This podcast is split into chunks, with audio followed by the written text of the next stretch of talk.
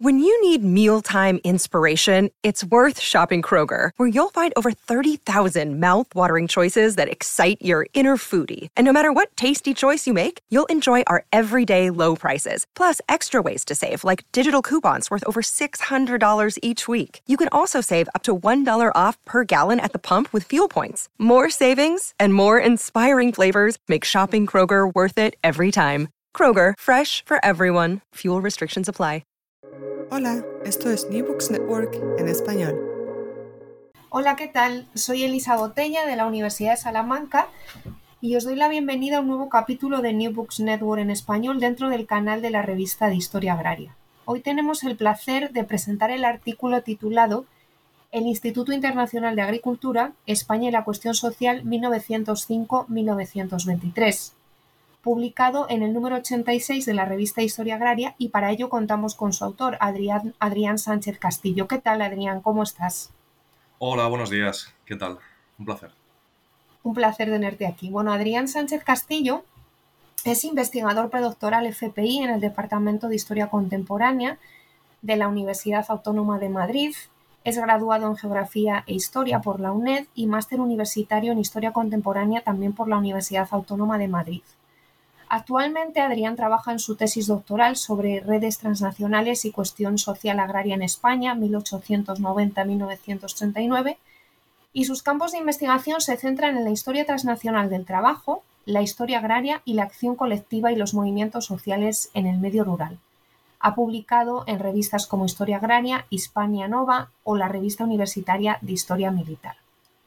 Vamos a empezar a analizar este artículo eh, que se centra en, cómo los ámbitos agrarios de principios del siglo XX se generaron dentro de estos ámbitos redes de expertos y representantes de diversos intereses que conformaron instituciones más allá de las fronteras de los estados, orientadas a lograr un prestigio derivado de su carácter supranacional como de una pretendida capacidad técnica y científica. En este contexto, Adrián, ¿cuál es el objetivo del artículo y por qué se emplea como caso de estudio el Instituto Internacional de Agricultura en ese marco temporal, desde el año de su creación hasta la instauración de la dictadura de Primo de Rivera?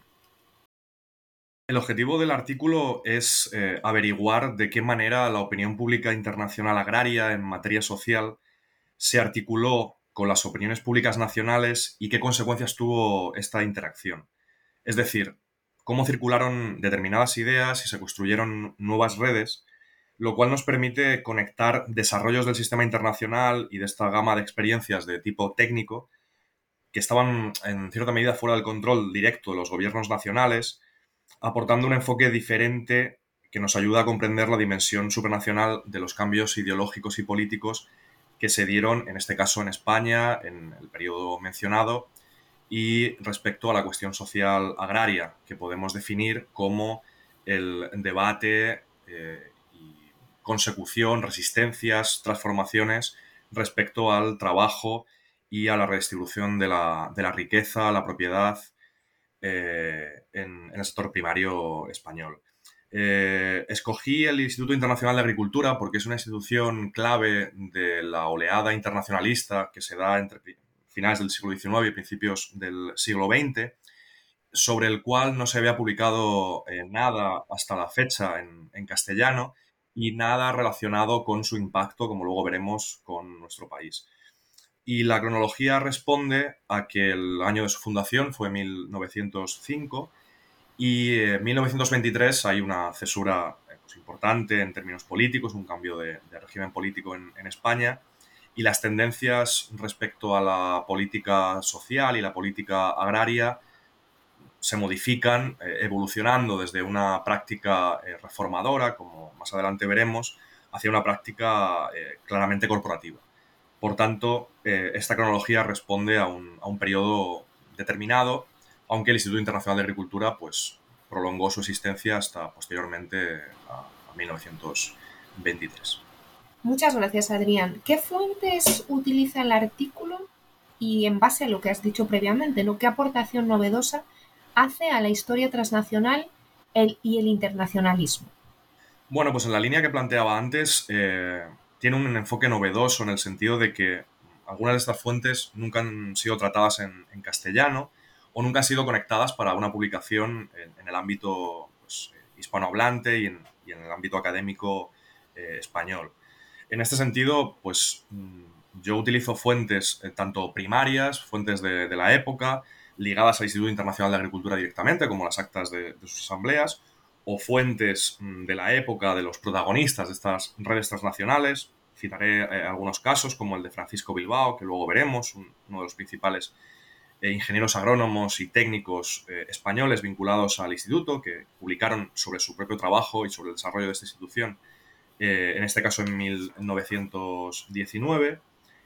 otros dirigentes agraristas de la época, propietarios, terratenientes, activos también en la política oficial, como el caso de Ignasi Girona o el, o el conde de, de Montornés, Enrique Trenor Montesinos, con eh, fuentes em, novedosas, recientes en materia de historia transnacional y en concreto en, materia de redes transnacionales agrarias, como los trabajos de Nicolo eh, Mignemi, de Amalia Rivi Forclaz, de Patricia Clavin, eh, etc. Entonces, lo que hace el artículo es vincular estas fuentes primarias ligadas a, tanto al Instituto Internacional de Agricultura como a estas redes eh, transnacionales de la época con las últimas novedades en materia de historia transnacional, historia global, eh, historia de las redes agrarias que, abordamos en el artículo. ¿Podrías profundizar en las interacciones que analiza el artículo? ¿no? Hay dos tipos de interacciones, unas de tipo espacial, con ese espacio transnacional creado y el marco nacional español, y otra interacción de tipo temático, ¿no? una problemática de creciente relevancia en la historia contemporánea durante el nuevo siglo, que es la llamada cuestión social. ¿Podrías profundizar, por lo tanto, en esas interacciones analizadas en el artículo? Sí, ya desde principios de siglo en España eh, existía una apuesta decidida por el desarrollo tecnológico como denominador común de nuevas propuestas de reforma social y de modernización planteadas desde élites técnicas, como mencionaba antes a los ingenieros agrónomos, pero también desde los sectores de la propiedad agraria, de la política oficial, y no solo de, estos sectores, sino también con el surgimiento de la eh, política y la sociedad de masas, pues de los nuevos sectores pujantes del movimiento obrero, de los intelectuales, etc. Y lo que planteaban era eh, determinadas propuestas de cambio ante la llamada cuestión agraria, que alcanzó una importancia muy relevante y vertebradora de numerosos debates y, planteamientos de nuevas políticas públicas a lo largo de todo el primer tercio del siglo XX, tanto en España como a nivel internacional. Durante mucho tiempo predominó la convicción de que además la, prosperidad de la agricultura no solo era precondición de un mayor crecimiento económico o de esta modernización, sino también garantía de la estabilidad y de la conservación del orden social. En este sentido, se desarrollaron planteamientos en clave de progresismo técnico, con una idea de progreso que tenía más que ver con un proceso controlado de reforma desde arriba, basado en la cooperación internacional entre élites cualificadas.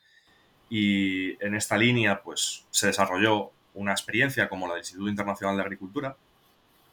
Y esta interacción eh, lo que produjo fue una eh, eh, un desarrollo de ida y vuelta, digamos, entre el espacio nacional, los espacios nacionales y nuevos espacios transnacionales eh, creados para seguir estos objetivos. En el caso español ya hubo desde el principio, eh, a raíz de la fundación en Italia, con sede en Roma, gracias a la iniciativa del, monarca italiano que apadrinó la creación de esta institución, técnicos, expertos, con estas conexiones transnacionales que llamaron la atención sobre cómo estaba difundiendo esta idea en, otras partes del continente y animando a su, incorporación pues, a, los ámbitos de la agricultura española. Finalmente fue la Asociación de Agricultores de España, que estaba sustentada en poderosas y duraderas asociaciones agrarias regionales y que tenía una presencia estable en los organismos consultivos, eh, patronales y estatales, quien consiguió una permanencia temporal y un reconocimiento oficial como tal que le condujo pues, a ser el principal ámbito de conexión y de realización de estas interacciones eh, con el Instituto Internacional de Agricultura desde el ámbito español. ¿De qué manera vamos a ver un poco la estructura ¿no? del artículo y para entender un poco estas interacciones, ¿no? De qué manera la estructura del artículo nos ayuda a profundizar en esas interacciones que acabas de describir, ¿no? Partiendo de la fundación del Instituto Internacional de Agricultura y su impacto inicial en España. En segundo lugar, analizas las élites y redes agrarias españolas ante el Instituto Internacional de Agricultura. Después pasas a la gran cesura bélica y el ciclo eh, conflictivo de posguerra. Y por último, ya analizas y profundizas en los debates sociales en el Instituto Internacional de Agricultura y su influencia en España. Bien, eh, para profundizar en las interacciones que hemos comentado, lo que tratamos, además siguiendo los planteamientos de análisis de redes y de conexiones transnacionales que comentábamos al principio, es analizar, en primer lugar, los personajes, estas élites que en lo concreto permitieron y activaron esta circulación de ideas, estas conexiones y estas interacciones. Entonces, como comentaba anteriormente, ya que la Asociación de Agricultores de España fue el principal eje conector entre el ámbito, el espacio nacional español y el, y el ámbito transnacional creado por el Instituto Internacional de Agricultura, podríamos comentar el, caso que mencionaba antes hora de las fuentes del conde de Montornés, de Ignasi Girona, cómo se trata de propietarios implicados en el asociacionismo agrario, ingenieros agrónomos y a la vez mm, personajes de las élites conectados con la administración y el mundo de la política oficial.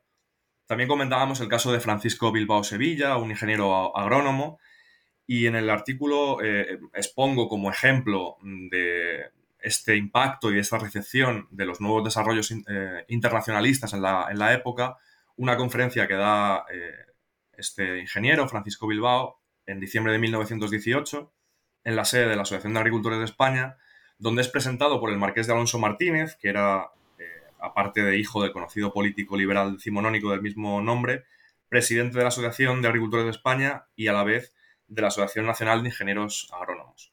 Como en esta conferencia, este propio delegado, Francisco Bilbao, recuerda el papel inicial del conde de Montornés y, y del señor Girona, que a la vez era presidente de una de las otras grandes redes agrarias del ámbito español, que era el Instituto Agrícola Catalán de San Isidro, y cómo eh, ponen en valor y orientan ante este público eh, elitista, agrarista de la época, las orientaciones que en materia de asociación, de crédito, de seguros, de previsión, está planteando el Instituto Internacional de Agricultura a nivel continental.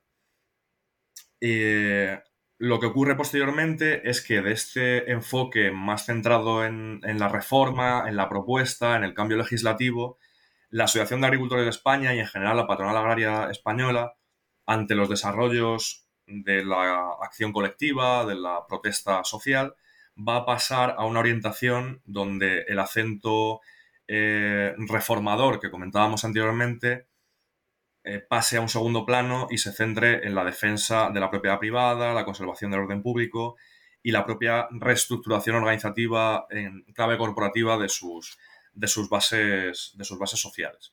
Por tanto, eh, entraremos a partir de 1923 y en el caso español con la instalación de la dictadura de Primo de Rivera en una historia diferente que habrá que analizar en, futuras, en futuros trabajos. Muchas gracias, Adrián. Para concluir, entonces, podemos decir ¿no? que las relaciones entre España y el Instituto Internacional de Agricultura son un ejemplo de circulación de ideas y construcción de nuevas redes transnacionales novedosas ¿no? en la historiografía agraria y a través de este estudio pues podemos comprobar cómo se transforman eh, o cómo se transformaron, mejor dicho, actores tradicionales, como bien señalabas ahora, se incorporaron nuevos sujetos, interactuaron con otros, crearon y compartieron estructuras, recursos, enfoques y prácticas y discursos comunes, ¿no? Y ahí concluyes, ¿no?